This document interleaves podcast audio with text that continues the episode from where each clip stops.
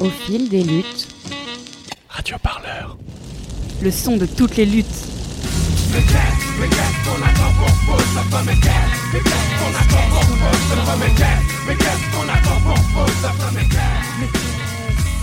Bonjour à toutes et à tous, vous écoutez Radio Parleur, votre podcast d'information et de réflexion sur les luttes passées, en cours et à venir. Aujourd'hui, nous accueillons Dominique Pinsol, historien spécialiste de la communication et du mouvement ouvrier. Dominique, bonjour et merci d'avoir accepté notre invitation. Bonjour, merci à vous. Vous publiez aux éditions Agone un livre sobrement intitulé Abat la presse bourgeoise, deux siècles de critique anticapitaliste des médias de 1836 à nos jours.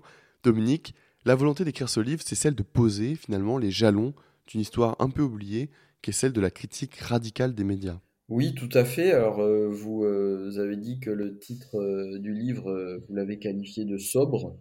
Il n'est pas forcément si sobre là, il est peut-être dans la forme, mais dans le fond, il n'y a pas énormément de sobriété dans le, dans le sens où, justement, le, ce, slogan, bon, qui, qui, qui, est un slogan reconstitué à partir de, de plusieurs choses, euh, n'est pas forcément évident et ne s'entend pas beaucoup en fait. Euh, et justement, euh, abat la presse bourgeoise euh, est une manière de rappeler immédiatement dans le titre que la défense de la liberté d'expression, la défense de la liberté de la presse a aussi nécessité à certains moments, eh bien, dans l'histoire, de combattre une certaine presse, une certaine presse qualifiée ici de bourgeoise. Et donc, c'était, euh, en choisissant ce titre, euh, une manière tout de suite de placer euh, la réflexion sur un terrain quelque peu effectivement oublié. Voilà, votre volonté dans le livre, c'est aussi de relier la critique des médias à ce qu'on a appelé, et à ce qu'on appelle toujours d'ailleurs, la lutte des classes. Oui, tout à fait. Il apparaît de manière assez évidente quand on s'intéresse un peu à l'histoire de la presse, l'histoire des médias, l'histoire de, des combats pour la liberté de la presse, etc., que c'est une histoire qui, historiographiquement, dans tous les livres qui sont à disposition, euh, est, très souvent en fait déconnecté euh, de la lutte des classes. Et euh, il apparaît très souvent que les combats pour la liberté de la presse n'ont été menés au fond que sur le terrain politique, c'est-à-dire contre les gouvernements, contre les États, ou sur le terrain juridique pour euh, aboutir à une loi permettant euh, à la presse euh, d'avoir eh la plus grande liberté possible, ce qui arrive en France le 29 juillet 1881 très précisément, avec une loi sur la liberté de la presse qui est encore en vigueur aujourd'hui. Et donc on a l'impression en lisant ces histoires que au fond la liberté de la presse est une conquête qui est le produit d'un combat n'ayant opposé que deux forces au fond, d'un côté euh, les gouvernements et les États euh, liberticides, avec des réflexes liberticides à différents moments de l'histoire, et puis d'un autre côté des forces libérales qui ne sont pas forcément socialement situées, mais des forces libérales qui peuvent être des, forces populaires, mais aussi des forces bourgeoises, qui dans l'histoire ont effectivement mené tout un tas de combats pour euh, conquérir cette liberté euh, de la presse. Et donc euh, un angle mort de cette histoire, au fond, c'est ce que l'historien Christophe Charles appelle la, légende libérale de la liberté de la presse. Un angle, un angle, mort donc de cette histoire, c'est tous ces combats qui ont été menés sur un autre terrain et en fait qui sont sur un terrain que moi je, j'identifie à celui de la, à la lutte des classes, pardon, et qui euh, ont été menés par des forces sociales euh, euh, beaucoup plus souvent populaires, beaucoup plus aussi marquées à gauche et à l'extrême gauche même, et qui ont défendu une liberté de la presse un peu différente de celle qui a été consacrée par la loi du 29 juillet 1881, c'est-à-dire une liberté de la presse qui soit à la fois une liberté vis-à-vis -vis des gouvernements, mais aussi une liberté vis-à-vis euh, des puissances d'argent, euh, du capital, euh, des milieux d'affaires, etc. Justement, on va revenir là-dessus plus tard. Dominique, avant de réaliser cet entretien, je vous ai demandé de me sélectionner un extrait d'archives Pour le commenter, il est plus ou moins inhabituel pour celles et ceux qui écoutent Radio Parleur, sûrement. On l'écoute tout de suite. Est-ce que vous n'allez pas vous couper de cette majorité élargie, j'allais dire donc par exemple à l'UMP, en critiquant, comme vous l'avez fait aujourd'hui assez violemment, Nicolas Sarkozy? Je ne critique pas Nicolas Sarkozy en rappelant la proximité qui est la sienne, avec des responsables économiques extrêmement puissants. C'est une proximité qui est affichée, assumée et même étalée dans les journaux, comme vous le savez. Ça n'empêche Eh bien, pas. je considère pour moi, je considère pour moi, Claire Chazal, que l'argent et la politique doivent être séparés. Je pense que l'un ne doit pas avoir barre sur l'autre, notamment lorsque ces puissances économiques détiennent de très grands médias. C'est une accusation extrêmement, y a là un problème. extrêmement violente qu'il faudrait, euh, j'a- j'allais dire, étayer par euh, des choses concrètes. Euh, L'amitié ne signifie pas forcément une prise de position ou Non, des je concessions sur je euh, les- l'idéologie Je et comprends idées très bien. Claire Chazal, que vous défendiez, je comprends très bien que vous défendiez cette thèse précisément sur votre antenne. Mais Je ne, mais je défends puis, aucune thèse mais je en puis vous assurer, mais je puis vous assurer qu'il y a un problème républicain dès l'instant que de très gros intérêts financiers, industriels, sont liés à de très gros intérêts médiatiques et sont en liaison intime avec l'État.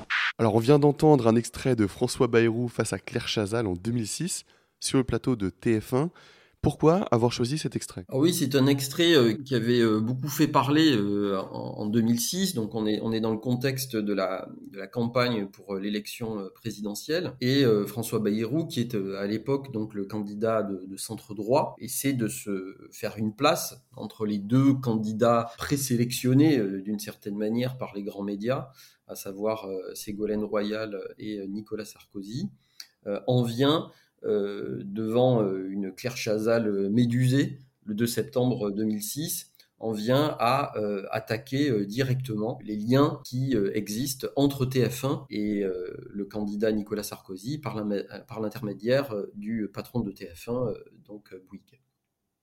Et euh, cet extrait a été euh, assez étonnant euh, à l'époque puisque en fait ça s'était euh, jamais vu depuis très longtemps, en tout cas à la télévision, une telle attaque. Euh, ça ne s'est plus beaucoup vu par la suite, euh, d'ailleurs, non plus. Et ce qui était étonnant, c'est que ça venait euh, non pas de, de, l'extrême gauche ou d'Olivier Besancenot ou, ou même du Parti socialiste, de, la gauche social-démocrate, etc. Ça venait d'un candidat de centre droit. Alors, l'extrait en question n'a pas pour but de, de montrer que François Bayrou était en, réalité euh, beaucoup plus révolutionnaire que euh, l'extrême gauche de l'époque. C'est pas du tout ça, puisque François Bayrou, euh, évidemment, ici, critique en fait le sort qui lui est réservé en tant que candidat. Et d'ailleurs, en tant que député et homme politique déjà avec une, carrière euh, relativement longue à cette époque en France, n'avait jamais, euh, ne s'était jamais élevé contre la concentration euh, médiatique euh, dans la presse, à la radio ou à la télévision euh, auparavant. Notamment euh, quand il s'était euh, agi, par exemple, de libéraliser encore plus euh, euh, le secteur audiovisuel dans les années 1990. Donc cette attaque de Bayrou était, on peut la qualifier de largement euh, on va dire, électoraliste. Hein. C'est uniquement parce que lui-même, en tant que candidat, était euh, euh, désavantagé euh, dans le traitement médiatique qui lui était réservé. Mais il n'empêche que cette, euh, euh, remarque de Bayrou euh, vis-à-vis de Claire Chazal montre qu'en 2006, euh, la question euh, justement euh, des médias et de leur indépendance économique euh, était devenu un élément assez central du débat euh, politique. Et euh, on est euh, un an après euh, le traité euh, sur euh, le référendum sur le traité euh, établissant une constitution pour l'Europe qui avait échoué en 2005 malgré euh, le positionnement de l'ensemble des grands médias pour le oui. Et on est dans ce contexte-là en 2006 où ça fait déjà euh, une dizaine d'années qu'un courant assez important euh, que, l'on appelait à l'époque la critique radicale des médias dont il reste encore aujourd'hui hein, des, représentants importants, à commencer par l'association Acrimed, avait déjà, donc tout ce courant avait déjà travaillé le terrain, avait déjà mobilisé sur le terrain, avait déjà contribué assez largement à la victoire du non au traité constitutionnel européen en 2005. Et on voit en 2006 que même un candidat de centre droit en vient à utiliser cet argument dans sa campagne. Donc ce, cette archive-là, elle est euh, intéressante pour deux raisons. Hein. C'est euh, d'une part parce que ben, il n'y en a pas beaucoup d'autres en fait. Hein. Il n'y en a pas euh, beaucoup d'autres et jusqu'à la récente polémique et la récente passe d'armes entre Louis Boyard et, et, et Hanouna, ben, c'était pas un thème qu'on avait énormément dans les médias. Et puis deuxièmement, parce que c'est une attaque qui vient d'un personnage de, de centre droit qui en fait reprend un, des thèmes qui ont été euh, euh, largement euh, introduits dans le débat public par ce courant de la, de, ce courant de la critique radicale des médias, dont on a un peu oublié aujourd'hui quelle a pu être sa force à la fin, au tournant des années 90-2000.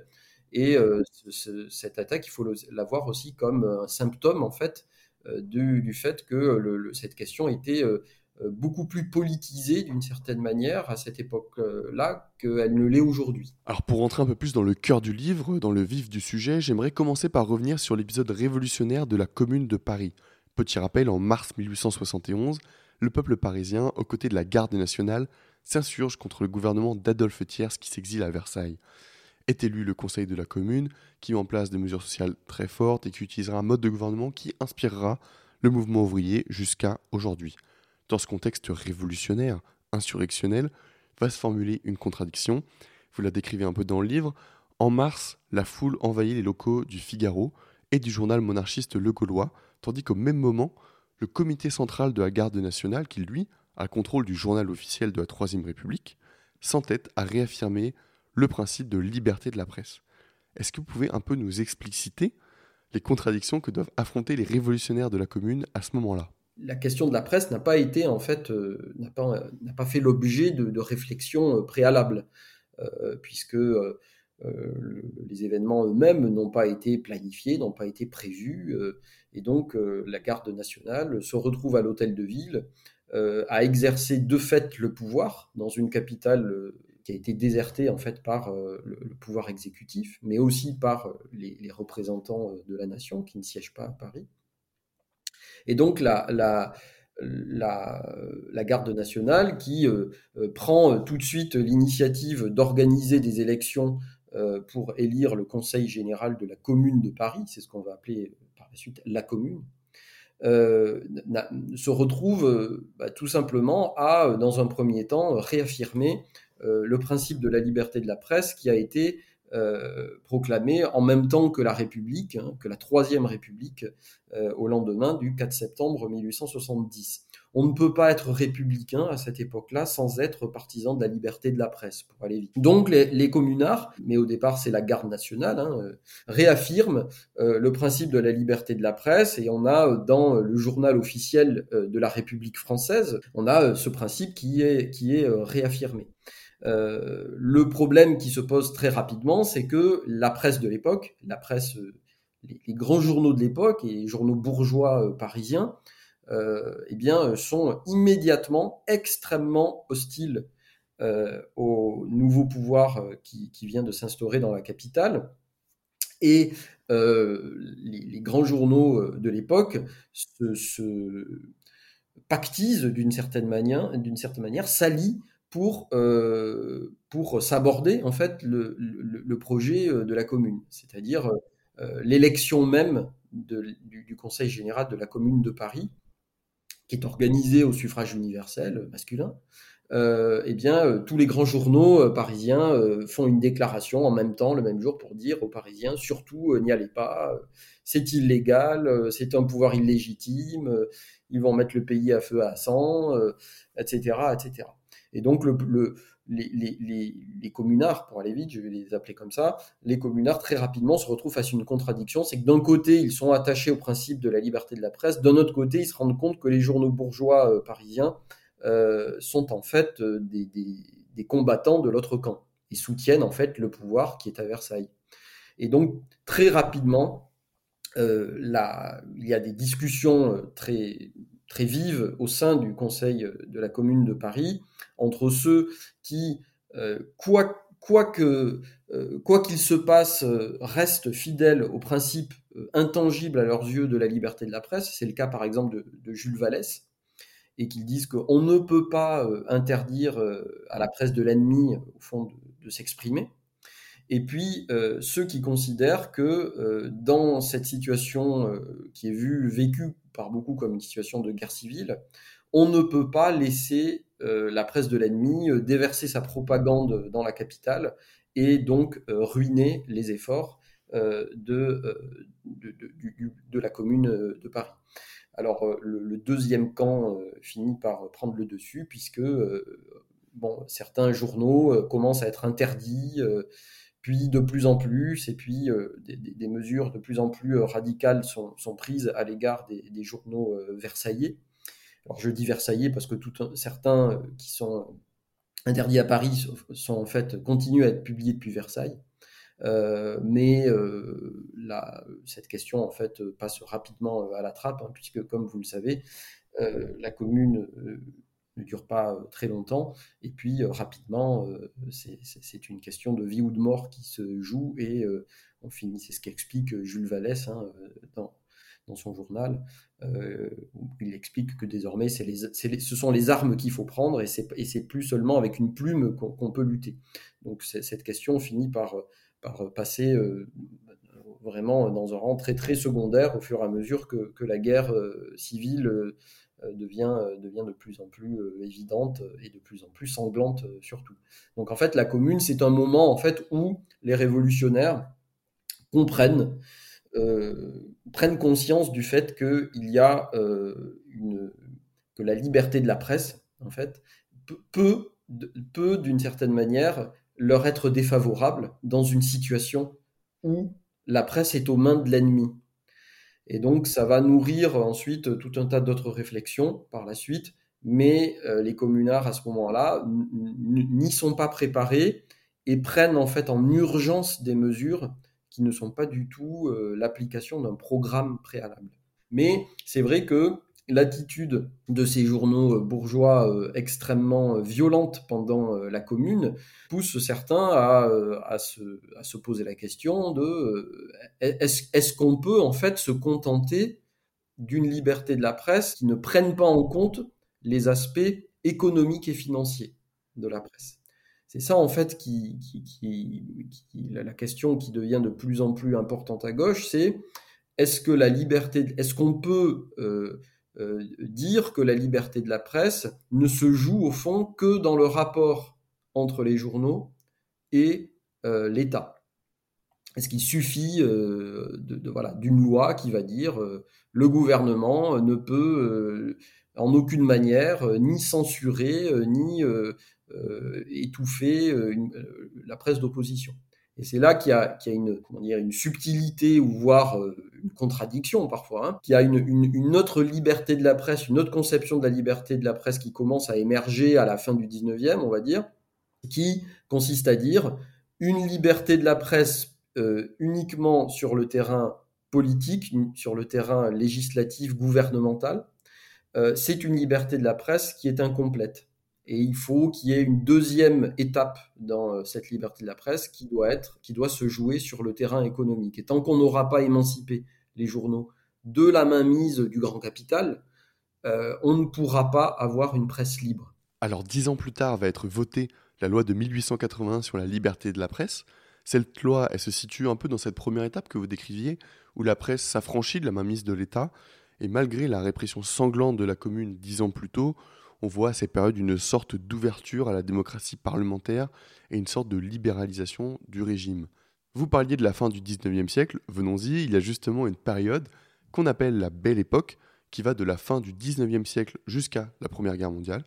Cette période, elle va être un moment d'intenses bouleversements dans le monde, l'industrialisation bat son plein, les contradictions du monde capitaliste sont à nu, et la presse dans tout ça, bah, elle aussi, elle s'industrialise. Est-ce qu'on peut dire, Dominique, qu'à la Belle Époque, apparaît une presse enfin populaire La grande nouveauté, c'est effectivement l'apparition, le développement d'une presse de masse avec des journaux qui, pour la première fois, vont se vendre chacun, chaque jour, à des centaines de milliers d'exemplaires. Alors c'est un processus qui, était déjà à l'œuvre sous le, Second Empire, hein, puisqu'on avait déjà un, journal qui avait euh, un succès euh, absolument euh, sans précédent dans toute l'histoire de la presse en France, qui s'appelle le Petit Journal, qui avait été fondé en 1863, et qui, était déjà un journal qui, avait réussi à conquérir un lectorat de masse, puisque parallèlement, eh bien, le taux d'analphabétisme se réduit, euh, la France s'urbanise, euh, etc. Donc tous les obstacles qui existaient auparavant euh, commencent à être levés les uns après les autres. Et avant même la loi de 1881, il y avait déjà un nombre assez important de journaux qui s'étaient créés. Et au fond, le législateur de 81 acte aussi le fait que il est devenu impossible pour un gouvernement en fait de contrôler cette presse foisonnante et donc, il faut une loi aussi permettant d'instaurer une liberté de la presse, qui est, avec une loi qui est une des plus libérales au monde, hein, qui est vraiment une vraie rupture euh, à cette époque-là. Et la nouveauté dans les années 80-90, euh, c'est euh, l'apparition de très grands journaux. Alors, il n'y en a pas beaucoup, il y en a quatre qui en viennent à, à dominer, à écraser toute concurrence et à dominer le, marché de l'époque. Ces quatre-là, qu'on appelle les quatre grands, en viennent à, monopoliser une, grande partie euh, du, marché de la presse, hein, puisque à la veille de la Première Guerre mondiale, en 1914, si on prend tous les journaux euh, parisiens et provinciaux, euh, tous les quotidiens parisiens et provinciaux qui sont publiés chaque jour, on arrive à un total de 10 millions d'exemplaires. Et sur ces 10 millions d'exemplaires, il y en a 4 millions donc un peu moins de la moitié, qui sont euh, assurés euh, uniquement par ces quatre grands euh, quotidiens parisiens.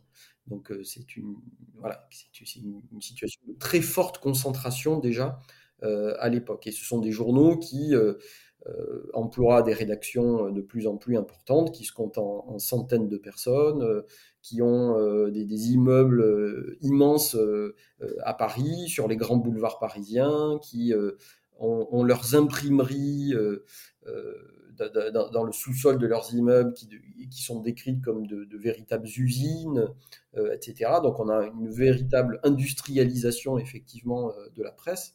Et ça, ça évidemment, ça, pousse à gauche à, réfléchir encore davantage à la question du lien entre la presse, la liberté de la presse et l'argent et euh, nombreux sont ceux à gauche, comme par exemple Jean Jaurès, à euh, dire de plus en plus que cette presse industrialisée est en fait une presse euh, non seulement industrialisée, mais aussi capitaliste, pas simplement dans son fonctionnement économique, dans son fonctionnement industriel, mais capitaliste aussi sur un plan idéologique et que par définition, cette presse, qui est elle-même le produit du capitalisme et de la révolution industrielle, etc., ne peut pas être une presse réellement populaire.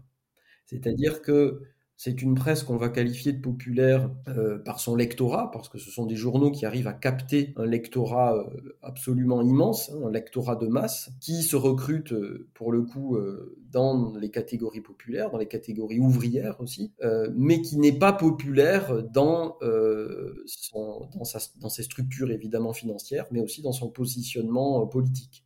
C'est-à-dire ce sont des journaux qui vont cultiver une objectivité, une neutralité de façade, qui vont jamais avoir un positionnement politique euh, extrêmement marqué, si ce n'est pour euh, réaffirmer euh, à chaque fois leur attachement au régime républicain. Ça, c'est la, seule orientation qui est vraiment martelée tout le temps.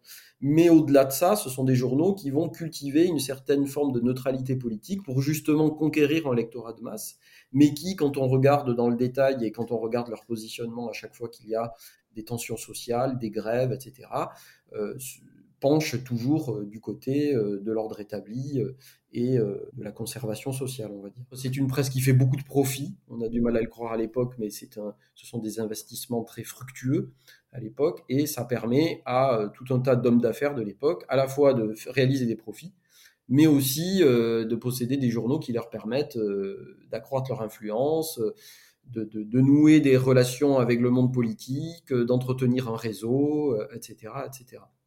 Donc populaire, oui, mais avec des guillemets et uniquement en ce qui concerne le lectorat. Alors de l'autre côté de la barricade, si je peux dire ça comme ça, du côté du monde ouvrier, on a un double mouvement. Déjà, on a une critique radicale de la presse bourgeoise, mais aussi des tentatives de fonder sa propre presse. On peut citer l'humanité, la vie ouvrière ou encore la guerre sociale. Un élément que vous utilisez pour mettre en avant la critique que va porter le mouvement ouvrier, c'est un article, à bas la presse, qui inspirera le titre du livre.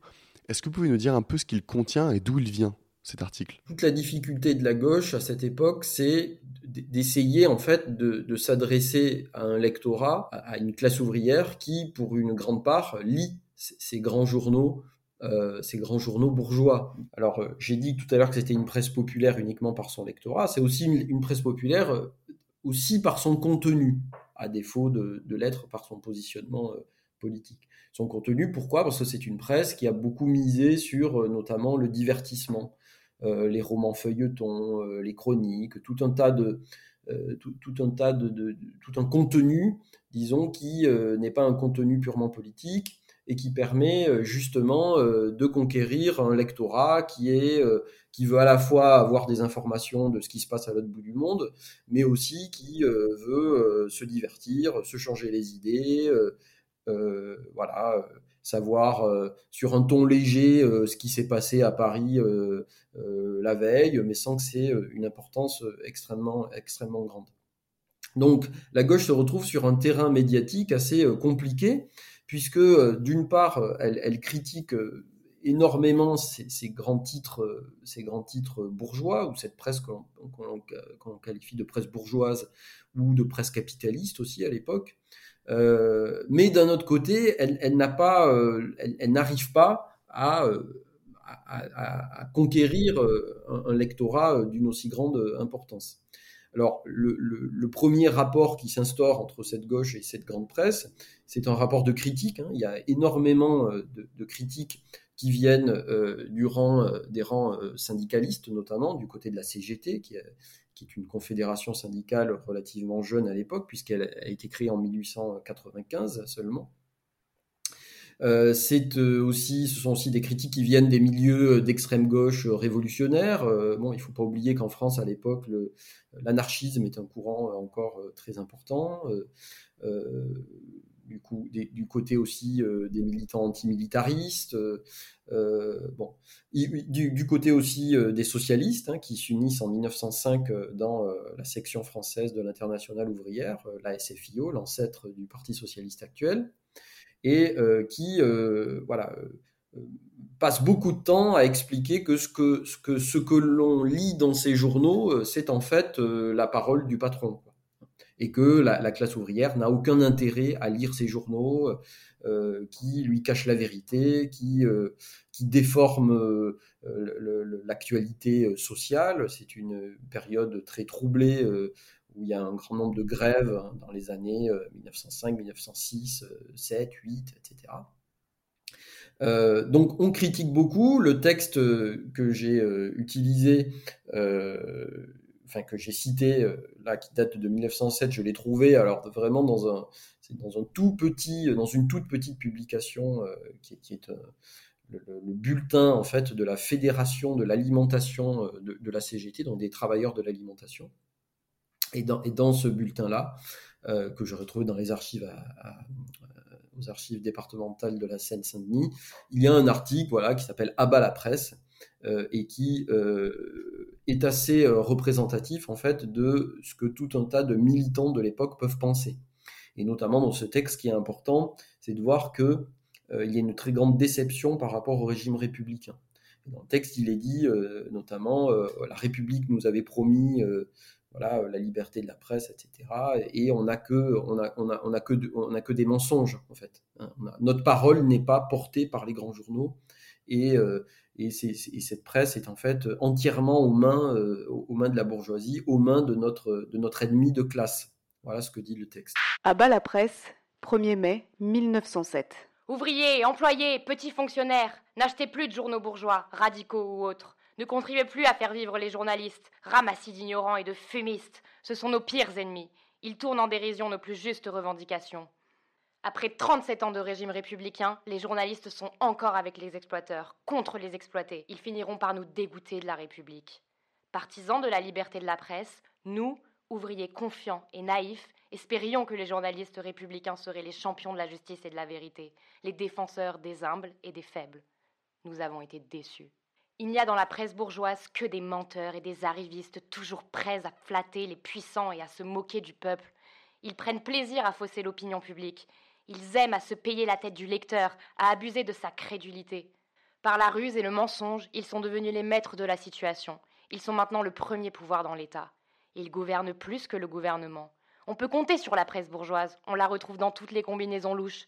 Travailleurs de tous les partis, méprisons la clique des journalistes bourgeois. Engageons-nous à ne plus lire une seule feuille de leur presse aussi bête qu'immorale. Nous ne perdrons rien de plus avoir sous les yeux chaque matin la prose d'un tas de gens sans conviction, qui crieraient aussi facilement Vive le pape que Vive la République. Ne prenons plus au sérieux tous ces ratés qui causent de tout sans avoir rien appris qui écrivent des articles de trois colonnes sur des sujets dont ils ignorent le premier mot. Ouvriers, employés, petits fonctionnaires, ne dépensez plus votre argent pour de sales journaux bourgeois. Mettez-vous bien dans la tête que les sommes versées annuellement par vous dans les caisses de la presse bourgeoise représentent des millions et des millions de francs perdus pour le prolétariat au profit de la classe ennemie.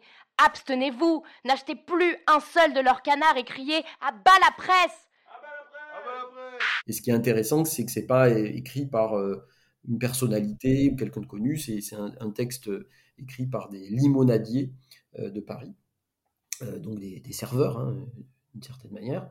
Et ça prouve que, y compris voilà, dans, les, rangs des anonymes, des militants anonymes, ce sont des, sujets qui sont très discutés, très, voilà, qui font l'objet de, vifs débats. Et, le réflexe de la, gauche de l'époque, ce qui est compréhensible, hein, c'est de se dire on va faire notre propre contre-propagande. Un peu ce que vous faites à Radio Parleur. Sur le terrain de l'ennemi, on va essayer de capter, nous aussi, euh, on va essayer de piquer des lecteurs en fait euh, à, ces journaux. Donc on va créer, euh, voilà, la CGT va créer la vie ouvrière, euh, du côté des antimilitaristes, euh, insurrectionnalistes de l'époque. voilà, on va créer la, guerre sociale qui, est lancée en, 1900, en 1906, qui est un hebdomadaire. En 1904, Jaurès va prendre l'initiative de lancer l'Humanité, voilà, un quotidien carrément. Hein.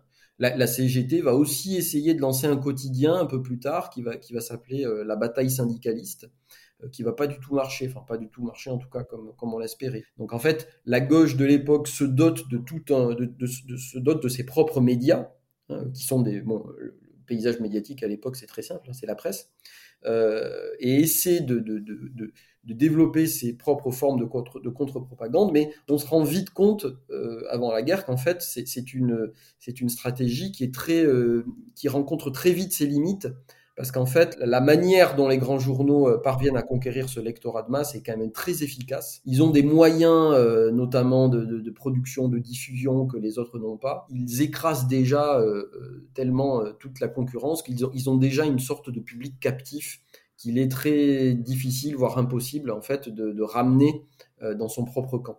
Et c'est ça la, la, contradiction à laquelle se trouve confrontée la gauche à la veille de 14.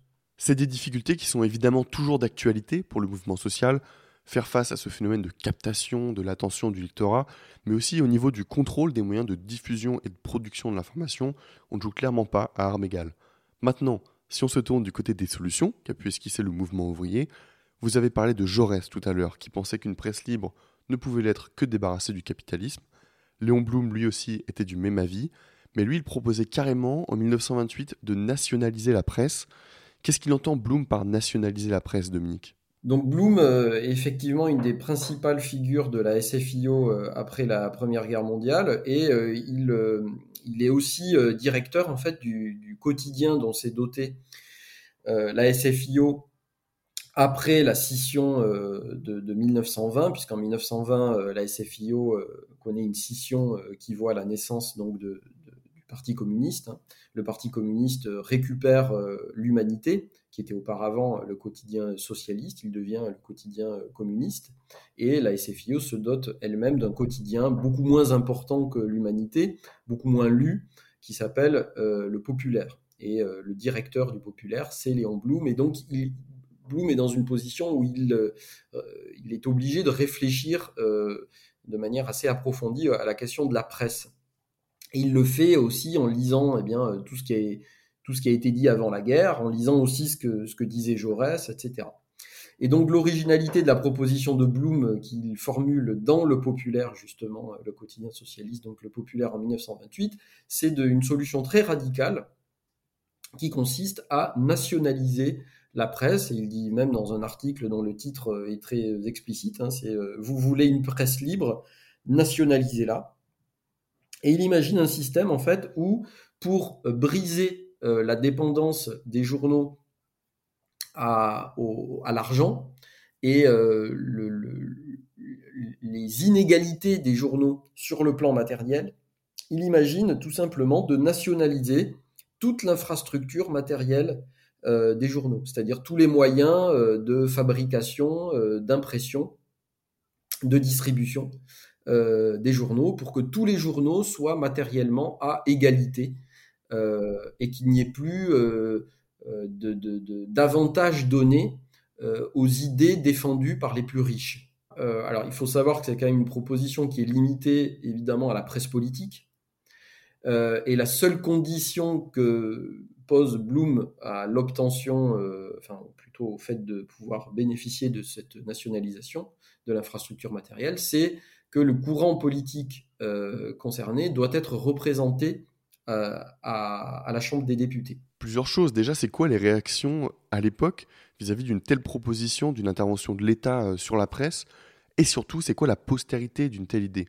Je pense au Front populaire, mais aussi à après. Donc le projet de Blum euh, ne suscite pas énormément d'opposition à gauche, puisque à cette époque-là, il y a une hostilité assez généralisée euh, dans les rangs euh, socialistes, dans les rangs syndicalistes, dans les rangs communistes à l'égard des grands médias, euh, notamment parce qu'il y a tout un tas de, scandales qui éclatent dans les années 20, dans les années 30 aussi.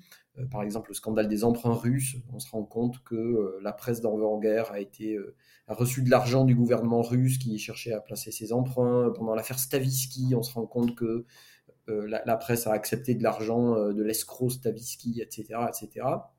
Il y a même en 1935 un, livre assez important à l'époque euh, qui est publié par la SFIO qui s'appelle euh, La presse pourrie aux ordres du capital. Ça résume assez bien euh, l'état d'esprit de l'époque. Et même la Ligue des droits de l'homme à l'époque est tout à fait favorable à une réforme radicale du secteur de la presse. Et au fond, l'idée d'une réforme de la presse est largement partagée. Euh, et elle est d'autant plus partagée euh, que la presse d'extrême droite est très très euh, virulente à cette époque-là, notamment suite aux élections de 1936 qui voient la victoire du Front populaire. Il y a même une campagne calomnieuse menée par l'extrême droite qui pousse le ministre Roger Salingro au suicide hein, en 1936. Et Blum, une fois arrivé au pouvoir, entend bien euh, mettre en œuvre cette réforme euh, de la presse. bon, le problème, comme souvent avec la presse, c'est que c'est une question qui finit assez rapidement par devenir secondaire eu égard aux, autres priorités de l'époque. Hein. en 1936, vous le savez, il y a la question du fascisme, il y a la question du nazisme, il y a la question de la guerre d'Espagne, il y a tout un tas de questions qui font que la réforme de la presse n'est pas prioritaire en fait au moment où Bloom arrive au pouvoir. Et c'est une réforme, cette nationalisation de la presse, qui ne voit pas le jour sous le Front populaire, qui n'aboutit même à aucune loi particulière, si ce n'est une loi très timide qui euh, impose un, peu plus de transparence dans la gestion des entreprises de presse, mais ça s'arrête là, et en 1938, la, question est, enterrée. Elle ne ressurgit en fait qu'après la, la Seconde Guerre mondiale, à la libération, puisqu'une grande partie euh, de la presse française a euh, sombré dans la collaboration, euh, et à la libération, les, forces politiques de la libération sont très, très claires à ce sujet et, mettent en place des réformes très radicales, hein, puisque déjà on interdit la quasi-totalité de la presse quotidienne parisienne, hein. on fait table rase littéralement. Euh, et euh, on, instaure aussi des mesures anti-concentration très, très strictes, très drastiques. ce sont les fameuses ordonnances de 1944. Et puis pendant quelques temps aussi, on, abolit d'une certaine manière le, marché de la presse, puisque c'est le gouvernement qui prend les décisions relevant des, autorisations de paraître. C'est le gouvernement qui finance, qui avance les fonds pour euh, que les journaux issus de la résistance puissent continuer euh, à apparaître. Ce sont les équipes de, résistants qui s'emparent des locaux euh, des anciens journaux collabos et qui s'en emparent et qui s'en servent pour faire paraître leurs titres, etc. Alors cette situation devait être temporaire, hein, puisqu'il devait être euh, un, statut particulier pour ces entreprises de presse devait être euh, voté, c'est-à-dire un statut particulier qui euh, évite aux journaux d'être gérés comme des entreprises ordinaires. ce statut n'a jamais vu le jour. Hein. il y a eu plusieurs projets qui ont été déposés à l'Assemblée, mais il, n'a jamais vu le jour. Jusqu'à aujourd'hui encore, il n'y a aucun statut particulier des entreprises de presse. Et à partir de 1947, ce système-là, piloté par l'État, s'efface euh, et s'effondre même euh, pour euh, laisser place à nouveau aux, règles du marché traditionnel qui font que eh bien, tout un tas de petits, de petits journaux politiques ou résistants disparaissent, et puis de grandes entreprises de presse se reconstituent, de, véritables empires de presse se constituent aussi, notamment par exemple celui de, Robert Hersan, et euh, la, presse connaît un nouveau mouvement de concentration en fait euh, capitalistique dans les années 50-60, parallèlement au développement de nouveaux médias, puisque à cette époque-là, le, paysage médiatique ne se résume plus à la presse, puisqu'on a la radio qui, avait déjà commencé à se développer dans l'entre-deux-guerres, mais surtout la télévision, hein, qui en France, là, ne sont pas du tout laissés aux mains du marché, euh, puisqu'ils sont entièrement euh, dans les mains euh, de l'État qui contrôle à la fois la radio et la télévision dans différentes structures hein, qui vont donner naissance en 1964 à ce que l'on appelle l'ORTF, hein, l'Office de radio, de radio télédiffusion français, qui existe jusqu'en 1974. Vous parlez de l'ORTF, l'ORTF ne va pas y échapper et va être libéralisé. Ça se produit dans un mouvement général hein, de libéralisation en France. Pourtant, si on fait un grand bond en avant dans l'histoire, au fil des années 80, même si l'idée que la concentration des médias reste une mauvaise chose, l'idée d'une critique radicale des médias va peu à peu disparaître. Est-ce que vous pouvez nous expliquer comment cette critique radicale va peu à peu se déliter, même à gauche? Alors oui, la particularité de, l'audiovisuel, de la radio et de la télévision, c'est que contrairement à la presse, euh, qui n'a jamais fait l'objet d'une étatisation, c'est un secteur euh, étatique pendant toute l'existence de, l'ORTF. C'est-à-dire c'est un, un, système qui est euh, considéré par le pouvoir politique comme un système particulier qui n'est pas comme la presse, euh, c'est-à-dire qui euh, ne, peut pas euh, faire l'objet d'une libéralisation totale. Notamment la télévision, hein, on considère sous, Pompidou, par exemple, hein, que la télévision, c'est la voix de la France. c'est une, conception très, très gaulienne hein, de, ces médias, c'est-à-dire que la télévision, c'est un média particulier qui, est différent par nature de la presse. Et puis, ce qui se passe à partir de, de, de, 74 avec le démantèlement de l'ORTF, puis euh, l'arrivée au pouvoir des socialistes euh, en 1981, c'est que de plus en plus, les forces favorables à une libéralisation de la radio et de la télévision euh, deviennent de plus en plus puissantes, notamment parce qu'à l'étranger, c'est aussi ce qui se passe. Et on s'oriente de plus en plus, dans les années 70 et au début des années 80, vers une libéralisation, mais qui n'est pas uniquement une libéralisation d'ordre politique, c'est-à-dire qu'on ne se contente pas euh, de libéraliser euh, la parole ou de libérer la parole plutôt à la radio et à la télévision. C'est une libéralisation qui prend aussi la forme d'une privatisation. Et ça, c'est euh, un processus contre lequel les socialistes s'étaient positionnés. Hein, les socialistes, quand on regarde le programme du candidat Mitterrand, par exemple, il n'est pas du tout question de privatiser la radio et la télévision. Et tout un tas de, de socialistes se sont même hostiles au financement de la radio euh, et même de la télévision par la publicité, Donc ça, ce sont des revendications qui viennent notamment du mouvement des radios libres hein, à l'époque, qui sont des radios pirates qui émettent illégalement, et, une partie en tout cas de ces radios sont hostiles à tout financement par la publicité. Mais ce que choisissent de faire les socialistes au début des années 80, Bon, pour tout un tas de raisons. Hein. Il, y a, le tournant de la rigueur, il y a tout un tas d'engagements sur lesquels on revient et, qu'on ne respecte pas, tout simplement. C'est le choix de la privatisation, en tout cas d'une privatisation partielle, puisque se met en place dans les années 80 un double secteur, hein, un secteur qui reste un secteur euh, dit de service public, et puis un autre secteur qui est un secteur euh, privatisé, euh, qui voit ben, le développement des, grandes radios des grandes stations de radio commerciales, à commencer par Énergie par exemple, puis plus tard euh, Fun, Radio, Skyrock, etc. Et puis de l'autre côté, des chaînes de télévision privées, euh, donc d'abord Canal+, puis la 5, puis M6, etc. etc. Puis jusqu'à la privatisation de l'ancienne première chaîne de l'ORTF, hein, c'est-à-dire TF1 en 1986. Et donc ce paysage médiatique-là que l'on connaît encore aujourd'hui, c'est au fond le produit de ce qui s'est passé dans les années 80 euh, et des décisions prises par euh, les socialistes dans les années 80, euh, d'abord seuls, puis en cohabitation avec la droite à partir de, de 86.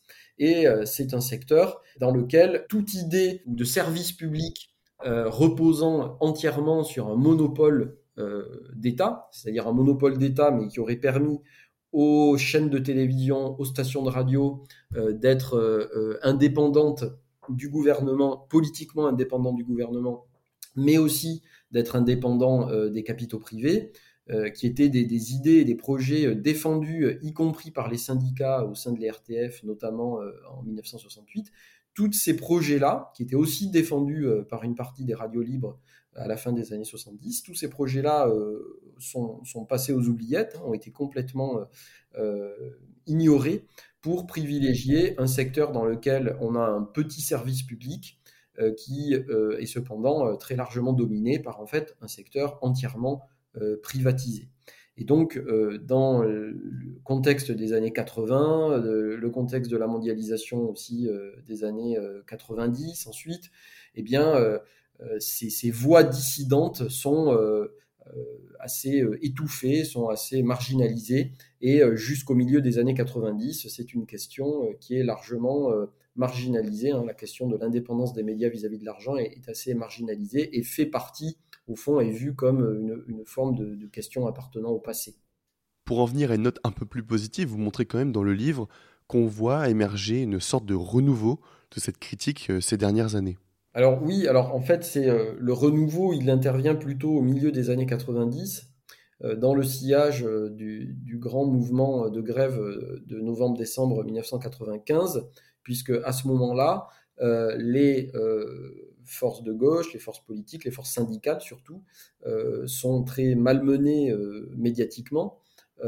et il y a une forme de prise de conscience hein, du fait que tout mouvement social d'ampleur est condamné à se retrouver confronté à une hostilité médiatique à peu près euh, générale. Et c'est dans ce contexte-là qu'est créée euh, l'association Acrimed, donc Action Critique Média, euh, en 1996, qui a pour particularité bah, d'associer des, des, militants, des militants syndicaux, mais aussi des enseignants, des enseignants-chercheurs, des sociologues, etc., pour essayer justement à la fois d'analyser, mais aussi de critiquer le discours euh, politique, le discours idéologique au fond qui est porté par euh, les grands médias. cette critique a un certain écho du fait que la mondialisation elle-même, à cette époque-là, fait l'objet de vives critiques. C'est le moment où se développe le mouvement qu'on qualifie d'abord anti-mondialisation, puis altermondialiste.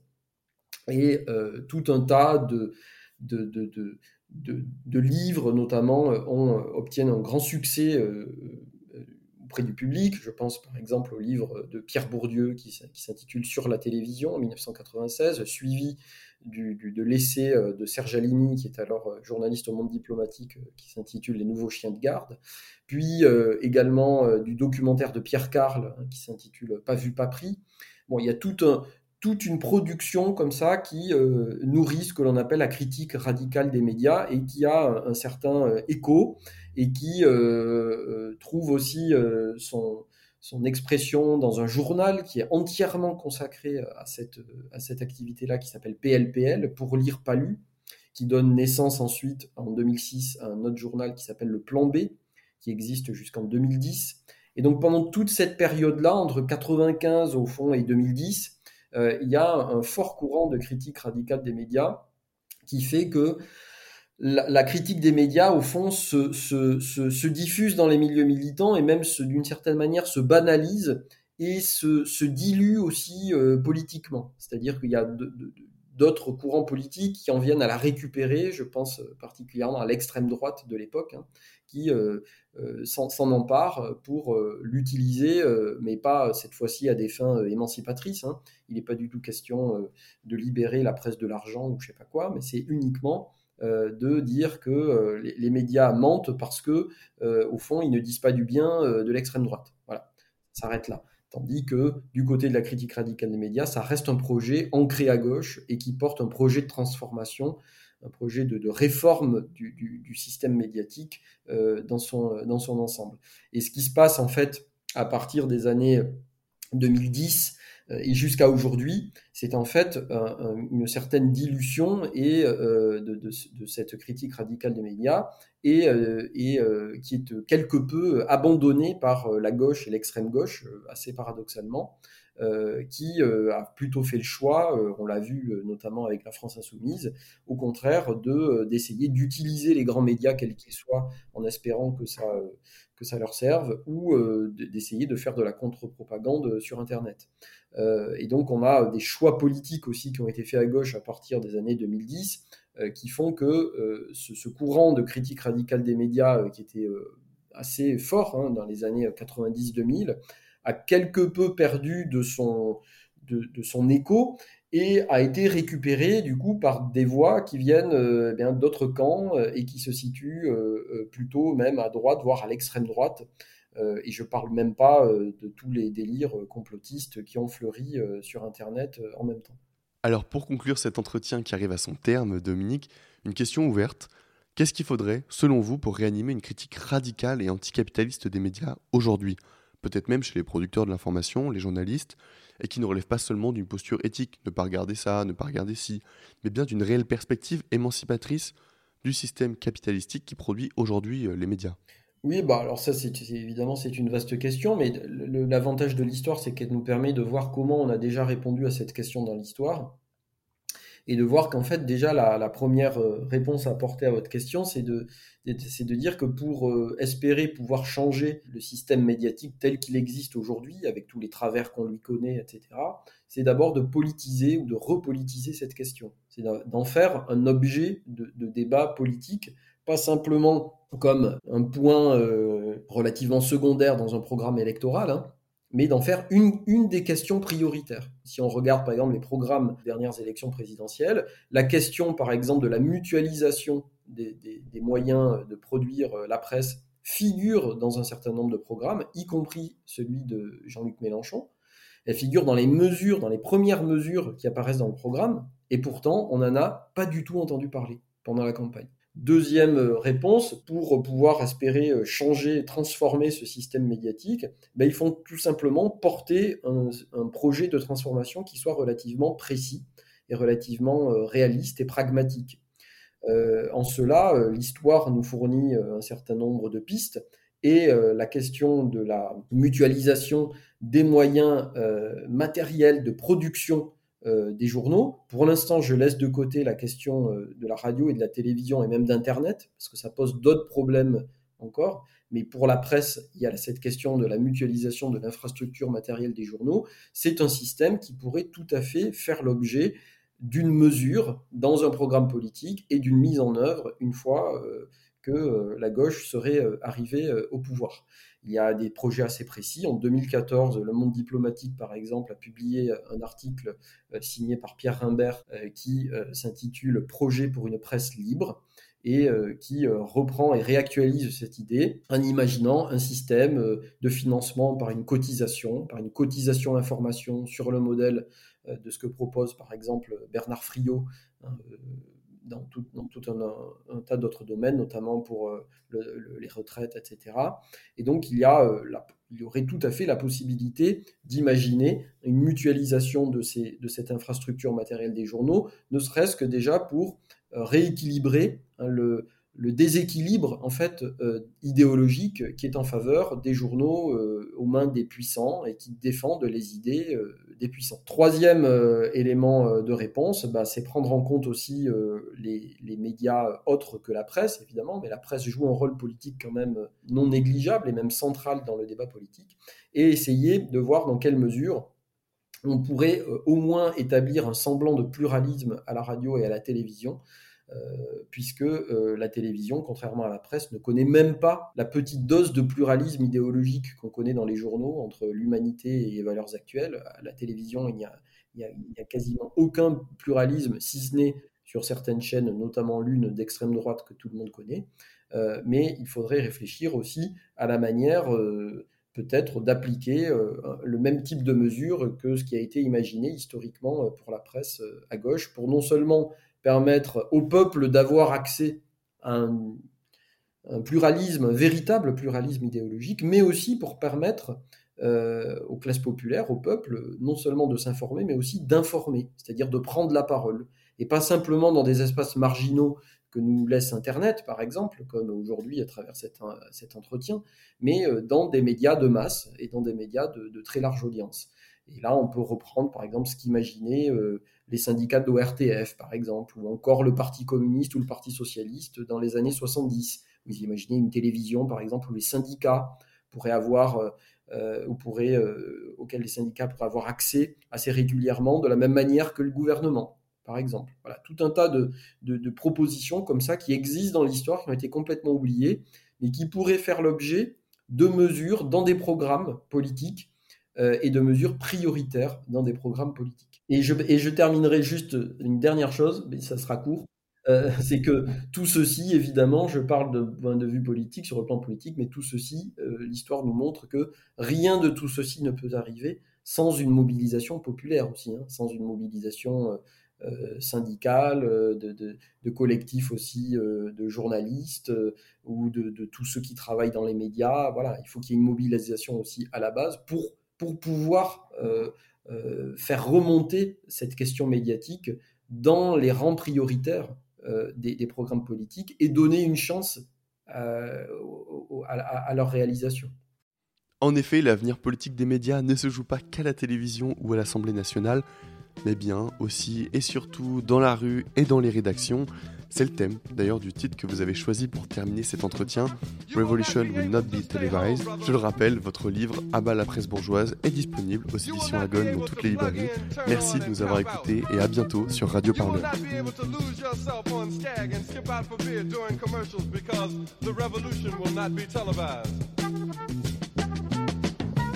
The revolution will not be televised. The revolution will not be brought to you by Xerox in four parts without commercial interruptions. The revolution will not show you pictures of Nixon blowing a bugle and leading a charge by John Mitchell, General Abrams, and Spyro Agnew to eat hog maws confiscated from a Harlem sanctuary. The revolution will not be televised. The revolution will not be brought to you by the Schaefer Award Theater and will not star Natalie Woods and Steve McQueen or Bullwinkle and Julia. Revolution will not give your mouth sex appeal. The revolution will not get rid of the nub. The revolution will not make you look five pounds thinner because the revolution will not be televised, brother. There will be no pictures of you and Willie Mae pushing that shopping cart down the block on the dead run or trying to slide that color TV into a stolen ambulance. NBC will not be able to predict the winner at 8.32 on the report from 29 districts. The revolution will not be televised. There will be no pictures of pigs shooting down brothers on the instant replay. There will be no pictures of pigs shooting down brothers on the instant replay. There will be no pictures of Whitney Young being run out of Harlem on a rail with a brand new process. There will be no slow motion or still life of Roy Wilkins strolling through Watts in a red, black, and green liberation jumpsuit that he has been saving for just the proper occasion. Green Acres, Beverly Hillbillies, and Hooterville Junction will no longer be so damn relevant, and women will not care if Dick finally got down with Jane on Search for Tomorrow, because black people will be in the street looking for a brighter day. The revolution will not be televised. There will be no highlights on the 11 o'clock news and no pictures of Harry armed women liberationists and Jackie Onassis blowing her nose. Song will not be written by Jim Webb or Francis Scott Keys, nor sung by Glenn Campbell, Tom Jones, Johnny Cash, Engelbert Humperdinck, or The Rare Earth. The revolution will not be televised. The revolution will not be right back after a message about a white tornado, white lightning, or white people. You will not have to worry about a dove in your bedroom, the tiger in your tank, or the giant in your toilet bowl.